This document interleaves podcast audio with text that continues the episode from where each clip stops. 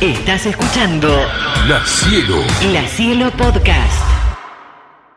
Yo lo sigo porque él hace un tiempo atrás lauró una campaña anti-fake news. Yo estoy muy de acuerdo a esto, porque en verdad que desde hace mucho tiempo aparecieron una serie de empresas que trataron como chequeado, que trataron y otras más de contarnos cuáles eran, y después terminaron siendo vinculadas con distintos sectores de la política. Es muy difícil hoy en día, ¿no? Eh, pararse dentro de lo que es el observatorio de la información. Uno se da cuenta enseguida cuando una información no es veraz, porque tiene un ojo periodístico bastante particular.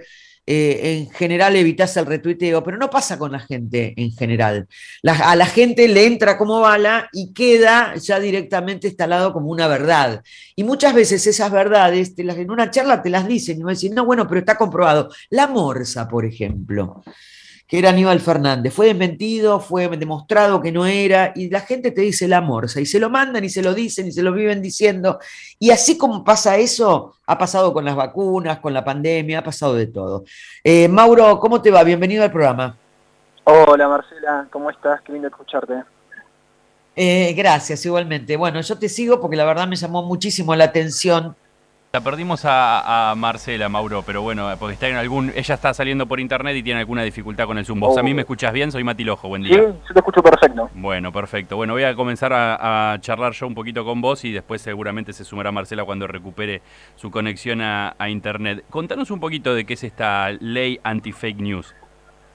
Bien, el proyecto de ley, que en realidad es una petición, comenzó hace aproximadamente eh, dos meses, se encuentra en change.org barra antifake news y es una propuesta que lo que busca hacer es sancionar a aquellos que, que utilizan la mentira como instrumento político.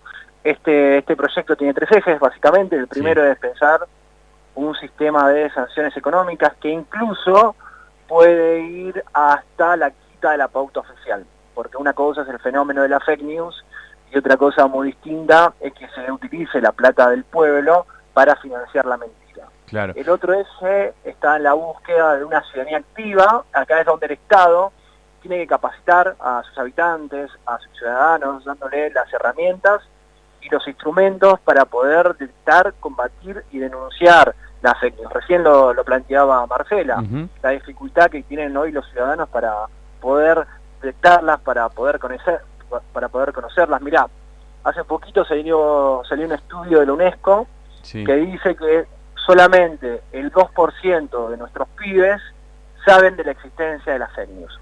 Lo que significa que 98 de cada 100 pibes no lo saben. Mm. Lo que significa que 98 de cada 10 pibes se creen todas las noticias que andan en las redes, que consumen de la televisión, pero no porque sean ingenuos ni inocentes, sino porque les faltan las herramientas claramente porque el, marco del diseño curricular que hoy tenemos en las escuelas, por ejemplo, quedó un poco vetusto, producto del fenómeno que dejó la, la pandemia y la mentira. Y por último, lo que propongo, y que bueno, esto es lo que generó mayor nivel de debate y discusión, y donde salieron grandes comunicadores, entre comillas, a criticarme, es porque propongo un sistema semáforo de color, parecido, viste, como el que tiene Mercado Libre, que es la reputación del vendedor. Sí donde, bueno, donde uno de antemano sepa si la información que va a consumir es peligrosa o no. Digo, en Mercado Libre, si el, vendedor tiene reputación color roja, vos posiblemente no vayas a comprarle porque sabés que si le compras una Play 4 y te llega un zapallo, bueno, eh, digo, podés hacerlo, pero es tu responsabilidad, tenés la libertad de comprarle a esa persona. Bueno, acá tiene que ser lo mismo. A los medios de difusión que, mienten de forma deliberada y con la intencionalidad de hacerlo, se le colocará el, color rojo y de esa manera se informará de antemano el consumidor de la noticia sobre la peligrosidad que puede tener lo que va a consumir. Ahí la recuperamos a Marcela, que justo te estaba haciendo la Perdón, Mauro, pero soy este, una víctima de Telecentro, lo siento en el Hay que poner el semáforo color rojo a Telecentro. Tranqui, listo. ¿Está todo bien ya? Soy víctima. Sí, sí, sí. Bueno, termino hablar, usando los datos del celular, porque bueno, viste cómo es esto. Hoy vengo por la ruta, pero no importa. Escuchame una cosa, este, Mauro, yo, yo entiendo eso, ¿no? Pero muchas veces no solamente porque la ley anti-fake news debería también contemplar no solamente el hecho de que una noticia sea falsa, sino que se titule de una manera tergiversando los conceptos, que termina siendo falso. Te digo porque esto a todos los que estamos en el medio nos pasa habitualmente, ¿no? Que terminamos diciendo cosas que jamás dij- dijimos. Sin duda, mira, ahí tenés que, que eso lo que vos planteás son formas de fake news, ya sea por conexión falsa o por contexto falso. Contexto falso es cuando se saca de contexto la declaración que dio el entrevistado, como por ejemplo lo que le pasó el día lunes a Juliana Di Tulio, cuando dijo que había Sí, que enviar la, sí. la- la Policía Federal a las cuevas Sí. e Infobae tituló a las casas de cambio. Bueno, eso es una fake Sí. porque el periodista que escuchó la entrevista sabía perfectamente lo que estaba diciendo Juliana Di Tulio y la sacó de contexto y le cambió la palabra de forma deliberada, digo, entre Bueno, ayer pasó algo muy, muy particular con la nota de Fernando Vaca Narvaja que hizo Tomás, ¿no? Tomás Rebor. Eh, en general, No la vi la todavía, mayoría de los... No la vi, ¿Eh? No la vi ¿Cómo? todavía, digo. No, yo tampoco la vi, pero lo que voy es que la mayoría de los eh, noticieros para pegar, para pegar indiscriminadamente, agarró una edición de promoción del programa y le pegaron como loco, diciendo, bueno, casi aseverando que Fernando Vaca Narvaja decía que sí, que había matado a una persona. Yo la verdad no lo vi, no lo vi. Sinceramente escuché la pregunta de, de- de- de- Y después cuando lo levantaron, se ve que no debe decir nada demasiado grave, porque si no se hubiese armado más escándalo. Pero utilizaron para armar un escándalo una edición que se hace para promocionar un programa. Es raro, ¿no? Es raro lo que se hace. es raro, pero es intencionado. Lo están haciendo todo el Sí, tiempo. claro. Sacar de contexto, porque, mira, todos los que estudiamos comunicación sabemos que lo que le da eh, sentido a, a la cita del emisor es el contexto. Y cuando vos lo sacás Claro. del contexto, podés hacer que, que- que la cita tenga el sentido que vos quieras. Por lo tanto, por eso yo, yo te pregunté si la viste, porque yo no la vi. Entonces, No la vi. sucede esto, lo que yo recomiendo es sentarnos, mirar la hora, Claro. la hora y media, la entrevista, para conocer el contexto, porque si no, suceden estas cosas, ¿viste? Sí, claramente. Decime, eh, ¿se, torna fácil establecer estos colores que vos decías de, de los distintos medios, yo ponerle color rojo, si es, porque en verdad que este, no, no imagino cómo podrá hacerse, ¿entendés? Porque si depende del tipo que emitió la falsa noticia, es medio como, como raro. ¿Cómo, ¿Cómo sería la implementación de eso? Bien, ahí va a haber un, un consejo civil anti-fake news que va a estar conformado por amplios sectores de la sociedad civil, desde colegios de profesionales, sindicatos, universidades, digo, y van a ser ellos los que van a estar co- cotejando la información a partir de información que le va a dar el Estado desde sus organismos oficiales. Nosotros tenemos eh, muchos insumos que se producen todo el tiempo, desde la Secretaría de Estado, desde los ministerios, desde, desde el INDEC, pero son informaciones que la verdad muchas veces no se utilizan. Entonces, tenemos que contrastar la información, ahí no es lo difícil, ¿viste? Después, la cuestión sería que, que le pongamos e- ese color, y acá, eh, porque lo, lo que siempre salen a criticarme es que esto atenta contra la libertad de prensa, atenta contra la No, no es libertad de prensa mentir. Exactamente, exactamente. No, esa, no es esa la discusión, ¿viste? Porque tu- tus derechos terminan donde comienzan los míos. Y, y- y garantizar la libertad de expresión no es atentar contra el pueblo. Vos recién No, bueno, pero no es, no es libertad de expresión decir que hay, matar, que hay que matar a los judíos. No, Con ese concepto, o que hay que vender pibes. No es libertad No, de expresión. Una cosa es Sí. libertad de expresión y otra cosa son los discursos de odio. Y nosotros tenemos Claro, que terminar discurso- con esa poderosa mentira de creer que toda opinión es respetable. Cuando yo escucho, cuando No. nosotros escuchamos que alguien tiene un- una opinión misógina, transfóbica, homofóbica, una opinión racista, nosotros tenemos que pararnos de manos y decir, che, loco, que Claro. pará. Eso no es libertad de expresión. Eso es un discurso de odio y que de hecho tiene que estar penado, porque si no pasa lo que pasó ayer con Esper, que prácticamente salió Es tremendo a lo de Esper. la natalidad Sí. en las villas. Sí, sí lo, lo peor que pide en, la- en las villas el control de natalidad, o sea, totalmente discriminatorio. Y segundo, no sé qué clase de libertario es. Te lo digo con una mano al corazón. Porque después de todo, ¿no? Además de que, bueno, eh, se parece a lo que decía Hitler, que si no terminaban con, eh, con los judíos iba a ser una judería. Ah, bueno, se parece mucho en el concepto, ¿no? Completamente. Eh, sí, es raro. De hecho, Es una eh, locura. yo escribí eso ayer en Twitter. Digo, e- él propone controlar la, la natalidad y es un libertario raro, Sí, y es nosotros raro. estamos proponiendo luchar por una información veraz, nos tildan de nazistas, estalinistas, venezolanos, iraníes, ¿viste? Entonces, Sí, sí. acá, hay, acá, acá hay un sentido común a, a- a luchar, a, a vencer, pero lo importante es que, es que se establezca en la agenda esta discusión en torno a la utilización de la mentira como instrumento político para beneficiarse y, llenarse los bolsillos. Eso es lo que no podemos Sí, permitir. claro. Mirá, yo soy el primero Sí. que, que sabe que es muy difícil que este tipo de ley se apruebe en el corto plazo. Pero si me dicen, mira, Mauro, no se aprueba, pero este año la vamos a tratar en el Congreso, para mí es un gol de mitad de cancha en el minuto 93. Sin duda porque lo que Sí. vamos a lograr es que se instalen todas las agendas, en la agenda social, mediática, política, y que la gente comience a aprender la diferencia entre la noticia falsa con las fake news, porque las fake news, además de ser una noticia falsa, es una operación política que está financiada por grupos de poder y que tiene un objetivo muy claro, que es el de generar daño. Entonces me parece que este, en este 2022 nos tenemos que poner al menos Sí. como objetivo instalar la discusión. Perfecto, Mati. Mauro, ¿y cuál sería la herramienta para, mm, para poder hacer las determinaciones de lo verídico más allá de la cuestión de la libertad de expresión y demás de lo que ustedes estaban charlando recién con Marcela?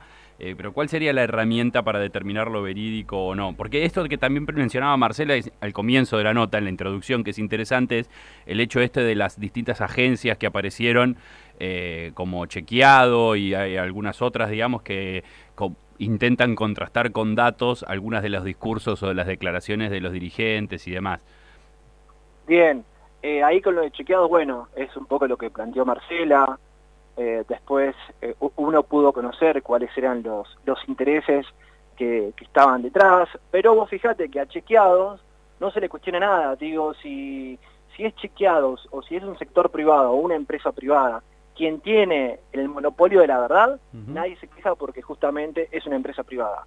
La discusión es cuando es el propio Estado quien quiere decidir o quien, qui- quien quiere luchar por una información veraz y por restituir el derecho vulnerado a, a la comunicación, porque la comunicación tiene dos dimensiones, la colectiva y la individual. La individual es la que te garantiza a vos tu derecho de difundir información y ideas de toda índole, pero en nuestra dimensión colectiva nosotros tenemos derecho a recibir información veraz. Digo, está establecido... eso, pero ¿cuál estable- es la estable ¿quién es el que establece cuál es la información veraz? ¿El Estado? Bueno, justamente, claro, acá va a ser el Estado, por eso yo lo que planteo es la conformación de un Consejo Civil. Va a ser la propia Claro. ciudadanía la que tiene que tomar las decisiones acerca de qué es falso o qué es verdadero. Igualmente te digo, el proyecto ya está armado, ya va a comenzar a tener eh, estado parlamentario porque lo van a presentar ahora los, los diputados de La Rioja. Sin embargo, esto va a estar sometido a discusión, lo que significa que esto posiblemente vaya cambiando, se vaya ajustando y está bien que así sea, porque si no discutimos entre todos y no le buscamos la vuelta, va a ser muy difícil que esto se apruebe. Sí, si no, la, la, otra que cabe son entidades particulares, digo, qué sé yo, se me ocurre desde el CONICET que tengan, viste, una, una, una- digo CONICET como puedo decir la, la UBA, como puedo decir organismos de gobierno, ¿no? Que cada entidad se ocupe de decir, bueno, no, la verdad esto es falso, bueno, no, esto no lo dije, lo que pasa es que el poder de fuego, cuando es individual es menor, y te lo dice alguien que en boludeces le han tergiversado, como por ejemplo que llegue a ganar 30 mil dólares por mes en un programa de televisión, cosa que nunca sucedió. Pero este, la verdad, viste, y es imparable, porque llega un momento que vos tratás de decir, no, no, muchachos, pero no es lo que dije, ¿me entendés? Y con eso infinidad de cuestiones y, este, y es imposible pararlo y detenerlo. Así que no sé, la verdad no sé cómo va a ser la forma, porque también está el delgado límite entre esto que te dicen, ¿viste? Y si el organismo es un tipo que quiere prohibir por prohibir, ¿viste? Porque también lo pueden tergiversar incluso- después. e incluso también, eh, perdón Mauro, pero agrego eso, incluso eh, una de las grandes herramientas del periodismo es discutir lo que plantea el Estado muchas veces también, digamos, el Estado no es... Sí, bueno, no, bueno, Ah. pero acá es distinto. Una cosa es la discusión, Mati, y otra cosa que te planteen una cosa que no, No, es no, verdad. claro, o algo porque que a- dice- acá- No, no, es, que sí, no coincido, dijo. sí. A- a- acá la, la discusión va a seguir estando, la idea justamente es fomentar la discusión y la idea es caerle a, a aquel que está deliberadamente mintiendo y generando daño. ¿sí? Es- es- es- no es que se va a utilizar esto como un instrumento para censurar o callar las voces que sean disidentes, no, todo lo contrario. Digo, es- y, y yo estoy en contra de eso, yo estoy en contra de eso porque entiendo cuál es la función del periodismo, pero lo que hay que entender es que que un periodista mienta es como que el policía esté mintiendo, es como que el, el, médico esté robando a la ciudadanía. Y en la Argentina un montón de profesiones tienen sanciones. ¿sí? Yo que se te quitan la matrícula, el médico, mala praxis, yo soy docente, si yo hago algo que no corresponde me aplica un sumario. Sin embargo, en el periodismo no está sucediendo esto porque están gozando de un montón de, impunidades y, de poderes que los cuales nosotros es como que no podemos hacer nada, porque si no nos metemos, cada vez que damos la discusión, nos metemos en un callejón sin salida. Porque históricamente en la Argentina los medios de difusión te atacan como partido político, pero cuando vos le contestás se defienden con la libertad de prensa. Entonces, ¿qué hacemos? Seguimos viendo cómo se daña de forma permanente la reputación de las personas. Bueno, pero pará, porque también va, hay, hay, algo que hay que evaluar, ¿no? También va la credibilidad de esas personas. Yo me acuerdo del, del muchachito que puso un avión diciendo que era ucraniano y era un juego, un videogame. Muchachito, le digo yo. Señor grande, Feynman. Con lo de la guerra. No, bueno, caen en la boludez también. De la guerra ¿Eh? entre Rusia y Ucrania. Sí, sí, sí. Claro. Lo, pongo como, como ejemplo. Bueno, pero son discusiones que tenemos que comenzar a dar. Después la forma que... Sí, yo creo que sí, ¿eh? no, no digo que no. Sí, no digo que no, no digo que no. El debate tenemos que empezar a instalarlo. Sí, claramente, claramente. Bueno, este, te agradecemos mucho, Mauro, que hayas estado en el programa. Esperemos, bueno, que se pueda discutir, que se pueda hablar. Me parece que es una tarea interesante para, para discutir en las distintas carreras de comunicación, ¿no? Porque somos nosotros los que hacemos el medio. Yo te, digo, eh, como Mina que hace 40 años que se dedica a esto, creo que estamos en el peor momento de todos. Eh, en cuanto a nuestra credibilidad y en cuanto a la ejecución de nuestra, de nuestra tarea. Y te lo digo con una mano en el corazón y me da mucha pena. Y no sucede a nivel nacional, sino que sucede a nivel internacional. Y es una pena. Te mando un abrazo. Abrazo para ustedes, gracias por la posibilidad. Saludos. Hasta la próxima. La Cielo, La Cielo. La Cielo Podcast.